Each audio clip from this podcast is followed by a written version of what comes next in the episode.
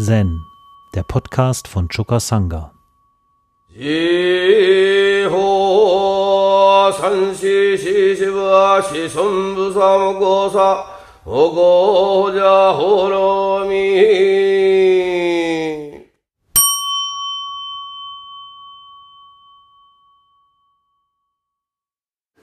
Das Beispiel entstammt dem Hekigan Roku, Fall 40.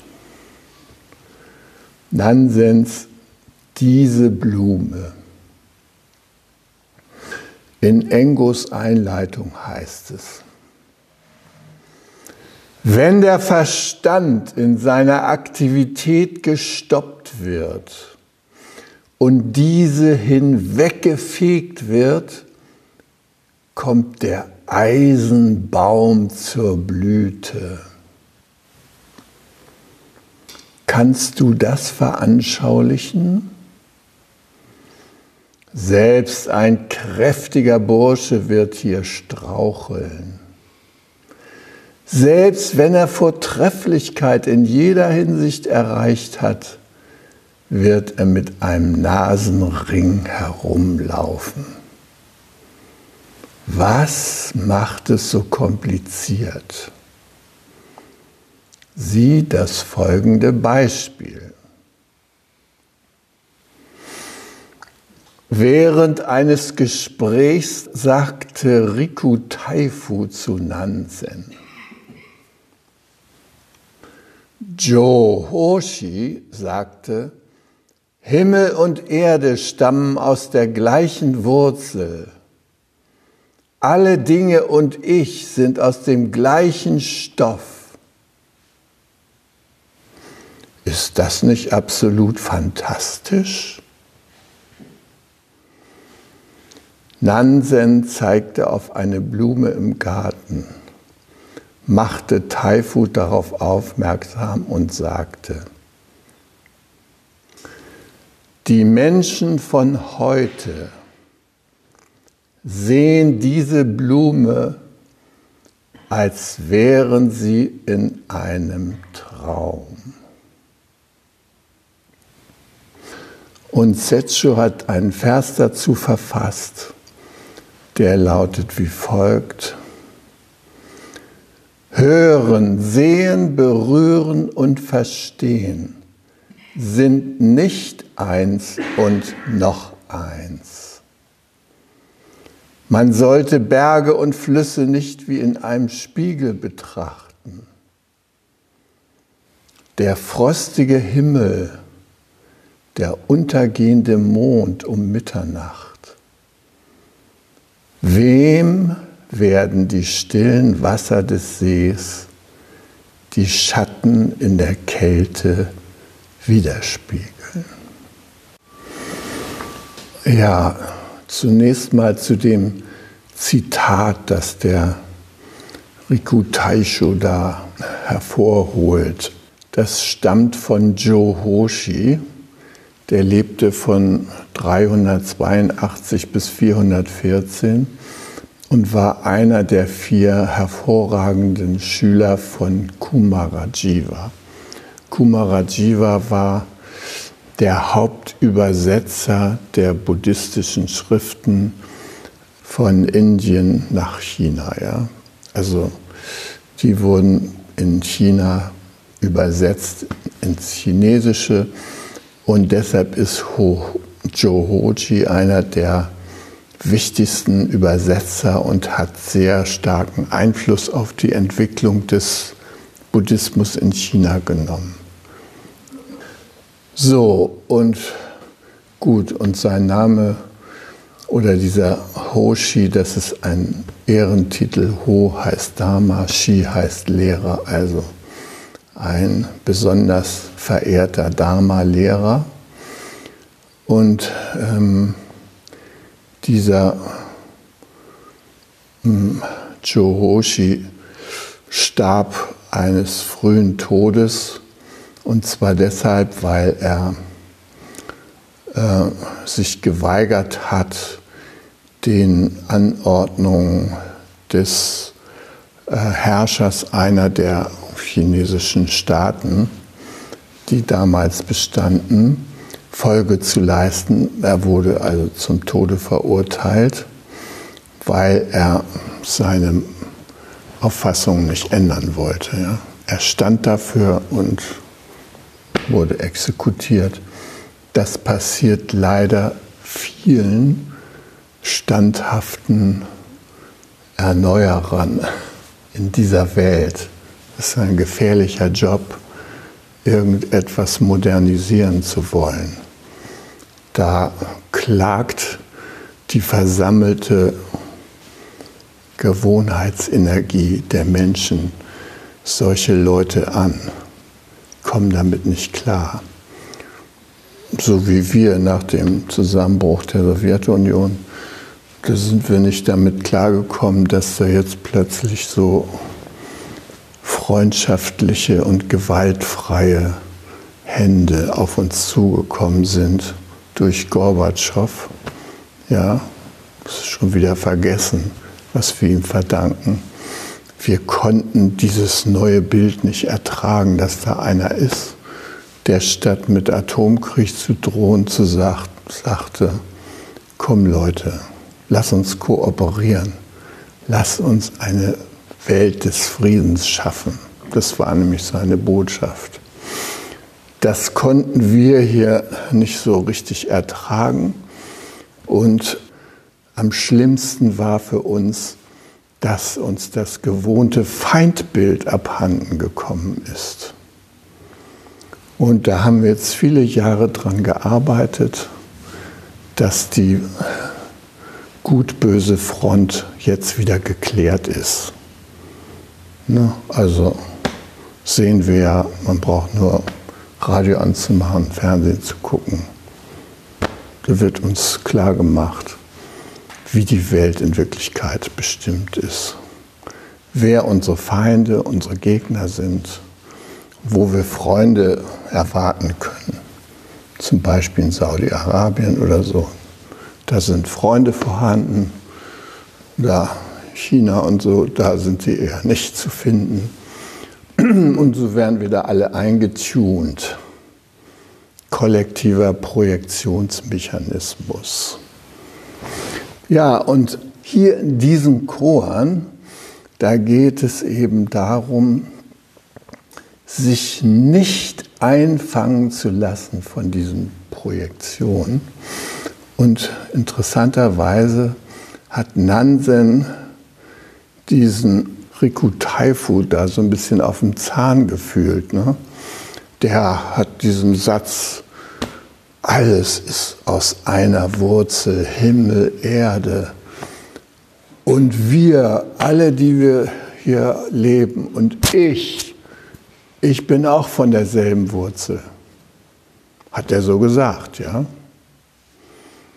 Und jetzt hat der Nansen geantwortet, die Leute von heute sehen diese Blume. Er zeigt auf eine Blume.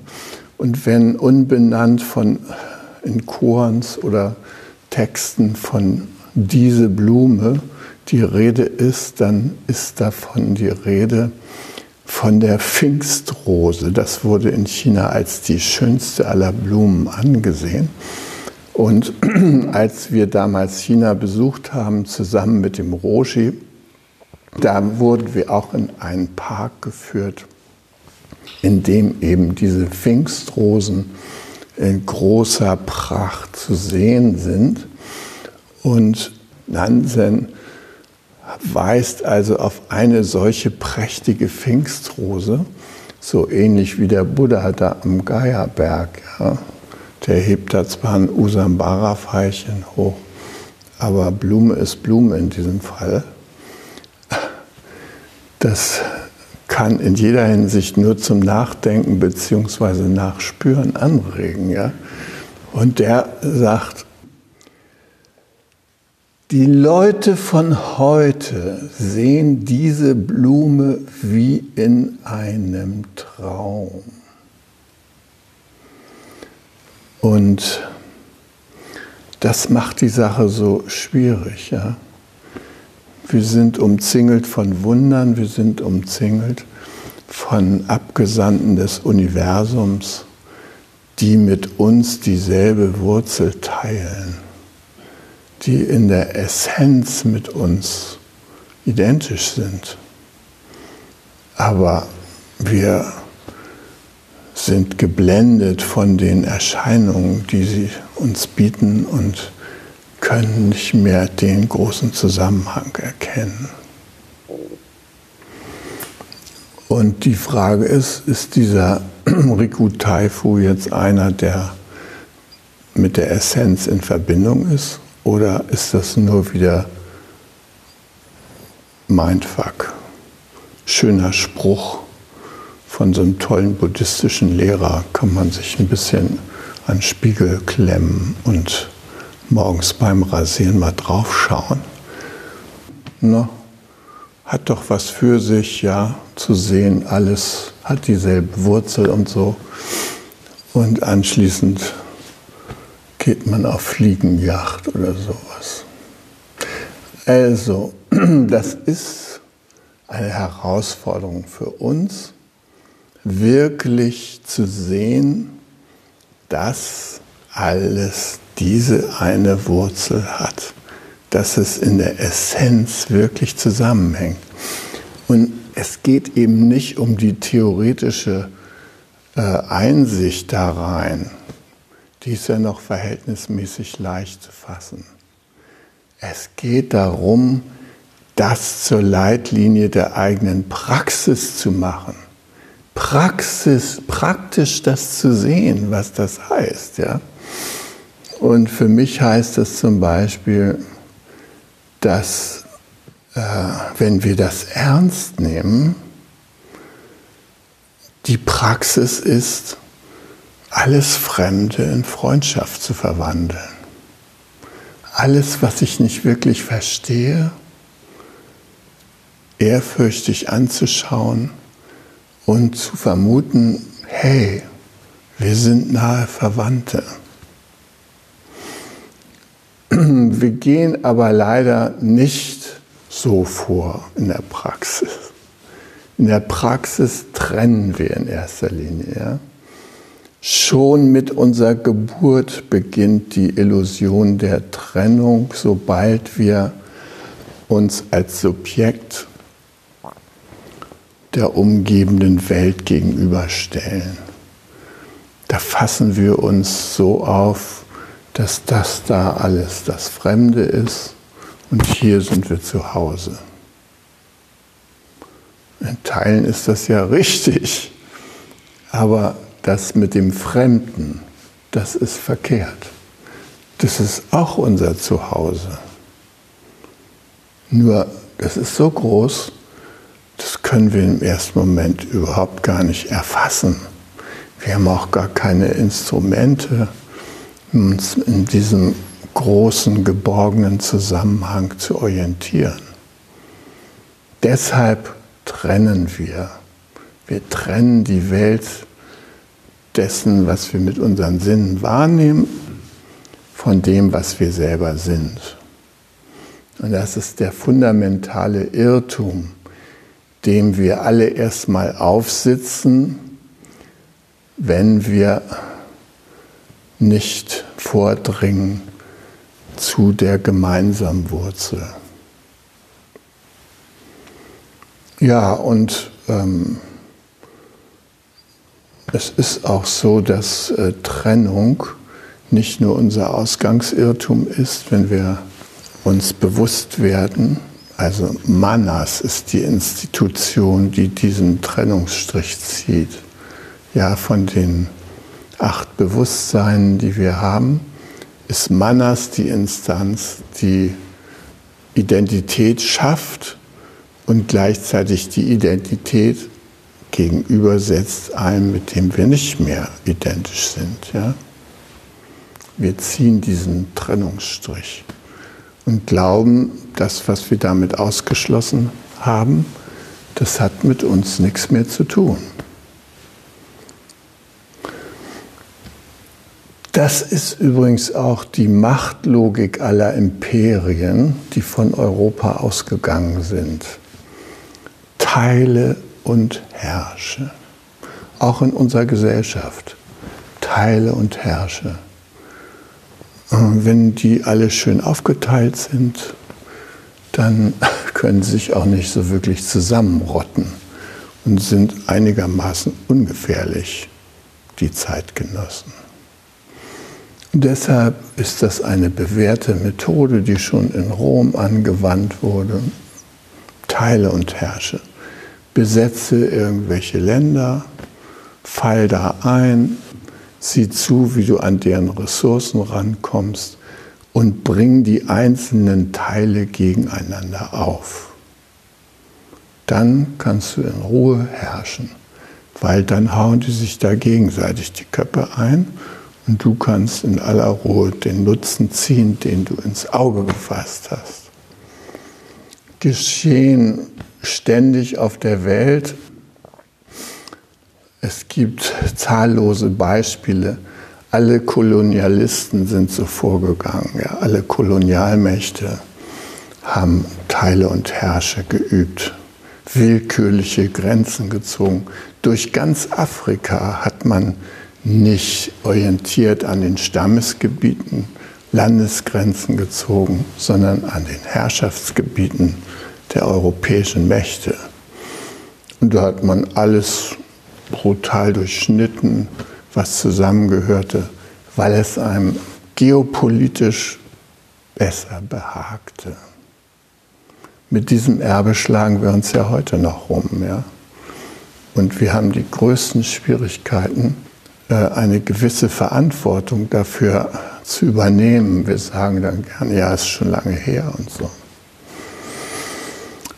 Ja, und deshalb meint der Nansen, die Menschen von heute können die Essenz dieser Blumen nicht wahrnehmen, weil sie sie mit ihren Konzepten, Vorstellungen und Projektionen anschauen, anstatt sie direkt zu erfassen und sich auf diese Weise mit der Essenz zu verbinden.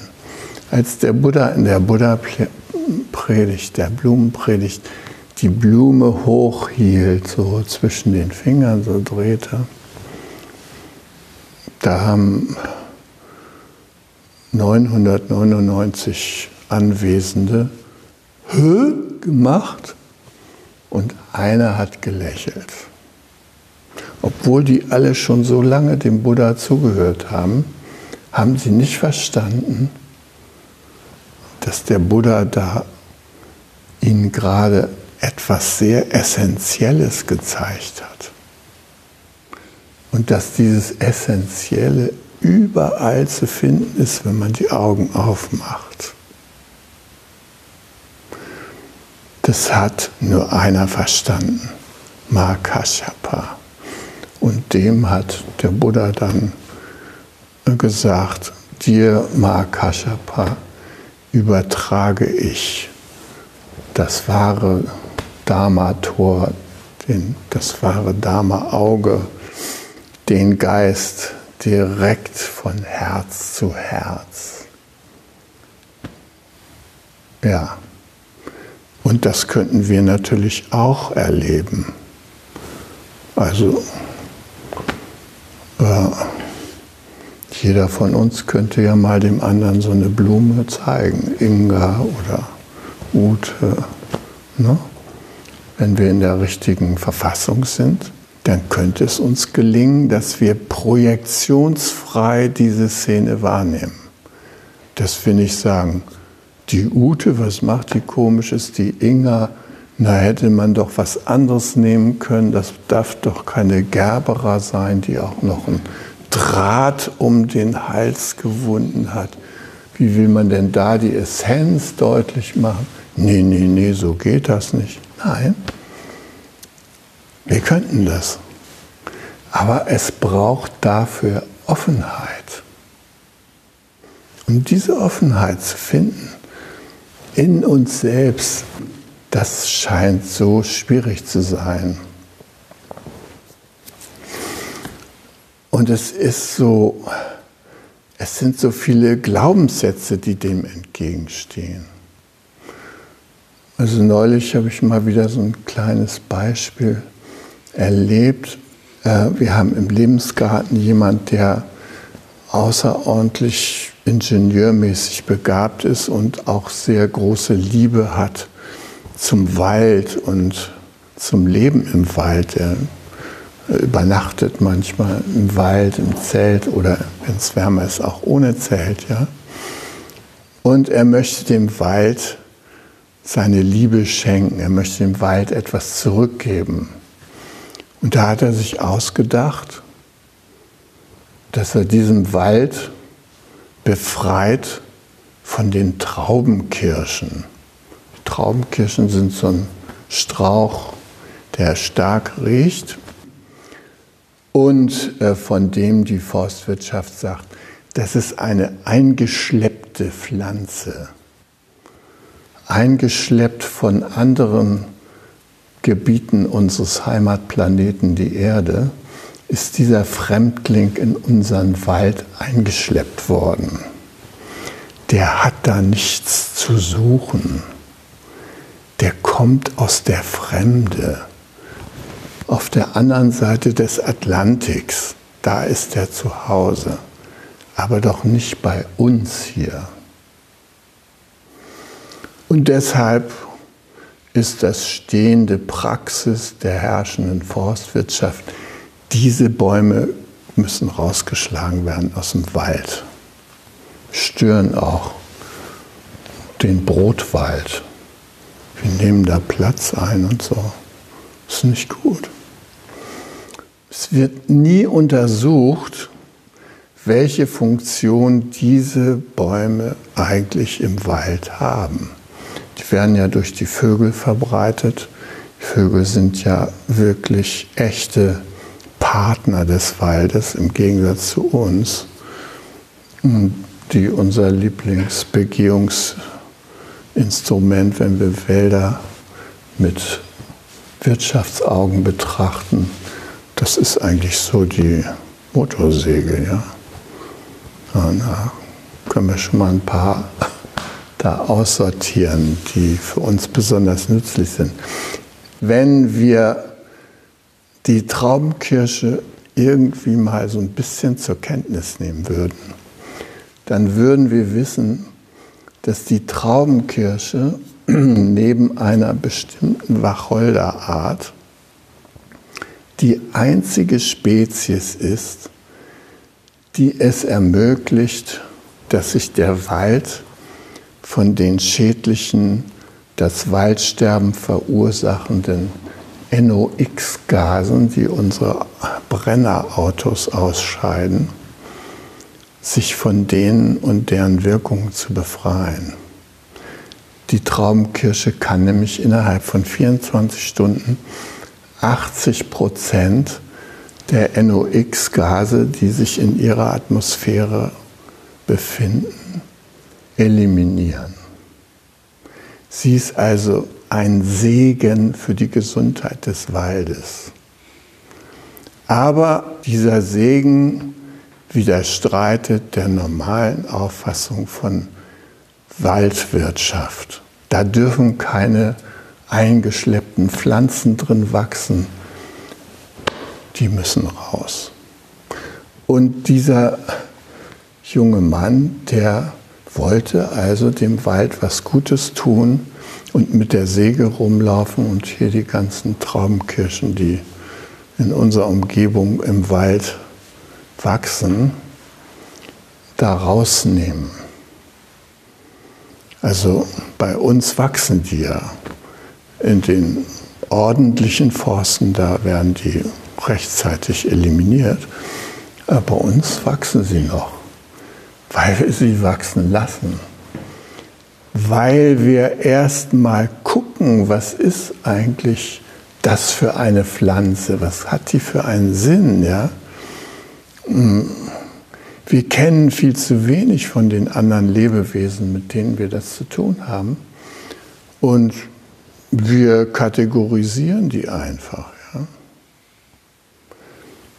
ja und das ist eben diese verheerende projektive Sicht auf die Wirklichkeit, die es uns nicht möglich macht, mit der Essenz der Wirklichkeit tatsächlich in Verbindung zu kommen.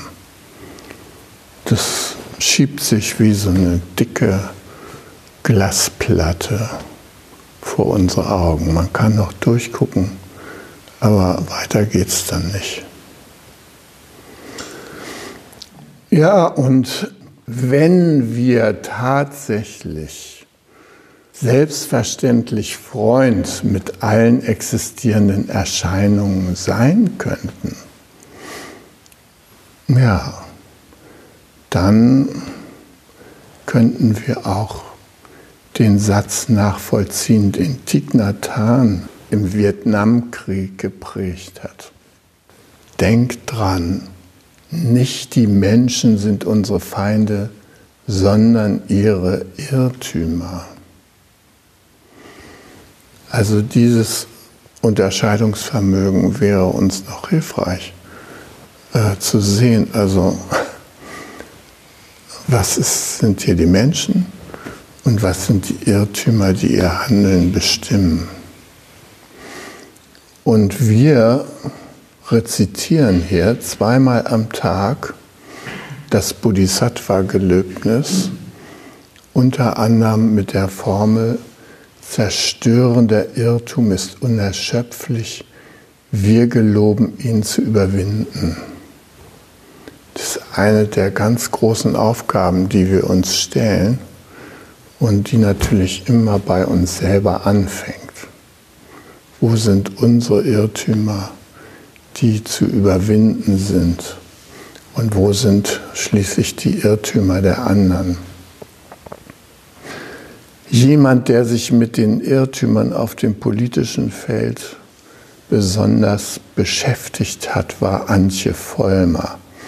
Antje Vollmer war die erste grüne Vizepräsidentin des Bundestages und sie ist am 16.03., also in diesem Monat gerade vor ein paar Tagen gestorben.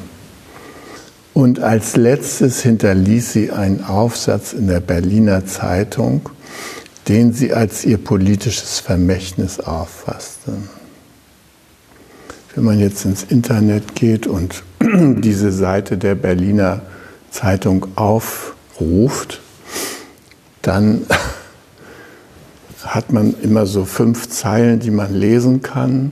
Und dann kommen lauter andere politische Botschaften, die nämlich genau das Gegenteil sagen von dem, was Antje Vollmer da in ihrem Artikel sagt. Also ungefähr, sagen wir mal, in 50-facher Widerlegung äh, kommen diese ganzen anderen Dinger dem Vermächtnis da in die Quere. Ich habe mir mal die Mühe gemacht, zu einer Stunde die einzelnen kleinen Textbausteine so zusammenzufügen, dass ich mir so ein Bild machen kann, was ist denn nun Antje Vollmers Vermächtnis? Und ich finde schon, dass sie ganz wunderbar schreibt. Sie leitet ihren Artikel ein mit einer Beobachtung. Ich stand auf dem Bahnhof meiner Heimatstadt und wartete auf den ICE. Plötzlich näherte sich auf dem Nebengeleis ein riesiger Geleitzug, voll beladen mit Panzern, mit Mardern, Geparden oder Leoparden.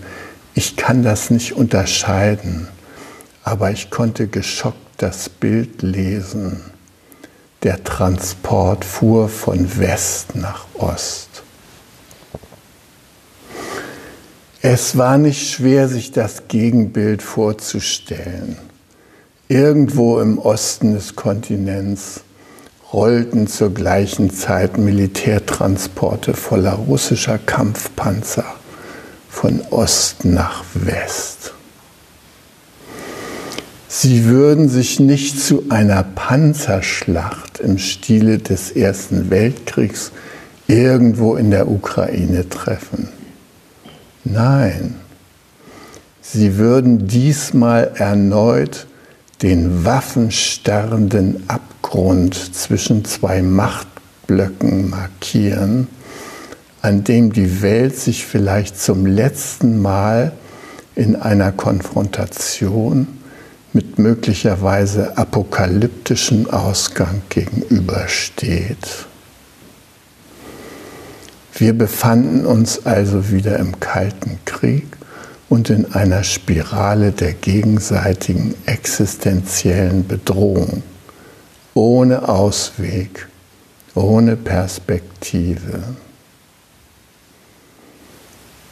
Alles, wogegen ich mein Leben lang politisch gekämpft habe, war mir in diesem Moment präsent als eine einzige riesige Niederlage. Und dann fährt sie fort. Bei der Geschichte ist es immer wichtig, von welchem Anfang man sie erzählt.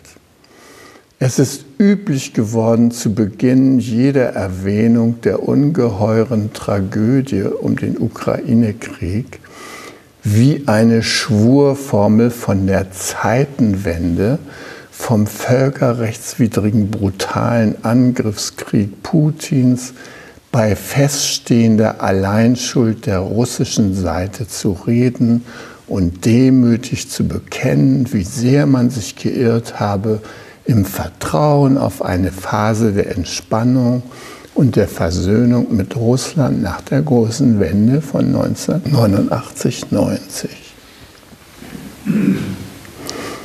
Und sie sagt, diese Schwurformel wird wie ein Ritual eingefordert, wie ein Kotau, um überhaupt weiter mitreden zu dürfen. Die Feststellung ist ja auch nicht falsch. Sie verdeckt aber häufig genau die zentralen Fragen, die es jetzt eigentlich zu klären gäbe. Nämlich, wo genau begann die Niederlage? Wo begann der Irrtum? Wann und wie entstand aus einer der glücklichsten Phasen in der Geschichte des eurasischen Kontinents nach dem nahezu gewaltfreien Ende des Kalten Krieges diese erneute tödliche Eskalation von Krieg, Gewalt und Blockkonfrontation. Wer hatte Interesse daran, dass die damals mögliche friedliche Koexistenz zwischen Ost und West nicht zustande kam, sondern einem erneuten weltweiten Antagonismus anheimfiel. Und dann die Frage aller Fragen. Warum nur fand ausgerechnet Europa, dieser Kontinent mit all seinen historischen Tragödien und machtpolitischen Irrwegen, nicht die Kraft zum Zentrum einer friedlichen Vision für den bedrohten Planeten zu werden. Hier könnte man an die Blume erinnern. Die Blume kann man ansehen, oh, so ein Schmuck am Altar, aber man kann auch sie als Botschafter der Essenz sehen. Wenn wir vielmehr die Botschafter der Essenz erkennen könnten in der Welt, dann könnten wir wahrscheinlich diese Kooperation tatsächlich zustande bringen. Also sie beschäftigt sich jetzt hier noch mit Russlands großer Vorleistung des Gewaltverzichts. Also Gorbatschow hat ist da nicht eingeschritten mit der Roten Armee irgendwo, wo Freiheitsbewegung war. Er war da in der DDR und er hat zu denen gesagt, Leute, wer zu spät kommt, den bestraft das Leben. Und meinte damit, ihr habt zu lange festgehalten an euren Projektionen, an falschen Deutungen der Wirklichkeit. Ihr seid nicht offenherzig gewesen. Ihr habt nicht mit offenem Herzen die Menschen angeschaut, mit denen ihr es zu tun habt. Und das war sein Verben, Perestroika. Ja, also, die Vollmer sagt, ich widerspreche der heute üblichen These, 1989 habe es eine etablierte europäische Friedensordnung gegeben, die dann Schritt um Schritt einseitig von Seiten Russlands unter dem Diktat des KGB-Agenten Putin zerstört worden sei, bis es schließlich zum Ausbruch des Ukraine-Kriegs kam. Das ist nicht richtig. Richtig ist, 1989 ist eine Ordnung zerbrochen, die man korrekterweise als Pax Atomica bezeichnet hat, ohne dass eine neue Friedensordnung an ihre Stelle trat. Diese zu schaffen wäre die Aufgabe der Stunde gewesen. Aber die visionäre Fantasie Europas und des Westens in der Wendezeit reichte nicht aus, um sich das haltbare Konzept einer stabilen europäischen Friedensordnung auszudenken, das allen Ländern der ehemaligen Sowjetunion einen Platz verlässlicher Sicherheit und Zukunftshoffnungen anzubieten vermocht hätte. Und dafür macht sie zwei Gründe verantwortlich. Zum einen wurde der umfassende wirtschaftliche und politische Zusammenbruch der Sowjetunion 1989 einseitig als triumphaler Sieg des Westens im Systemkonflikt zwischen Ost und West interpretiert. Dieser Hang, sich zum Sieger zu erklären, ist eine alte westliche Hybris und seit jeher Grund für viele Demütigungen die das ungleiche Verhältnis zum Osten prägen. Vor allem aber wurde so das ungeheure und einzigartige Verdienst der sowjetischen Führung unter Michael Gorbatschow mit einer verblüffenden Ignoranz als gern gesehenes Geschenk der Geschichte eingeordnet. Die große Vorleistung des Gewaltverzichts in der Reaktion auf das Freiheitsbestreben der Völker des Ostblocks galt als nahezu selbstverständlich. Die großen Reformer haben Mut bewiesen, sie werden heute gerne vergessen.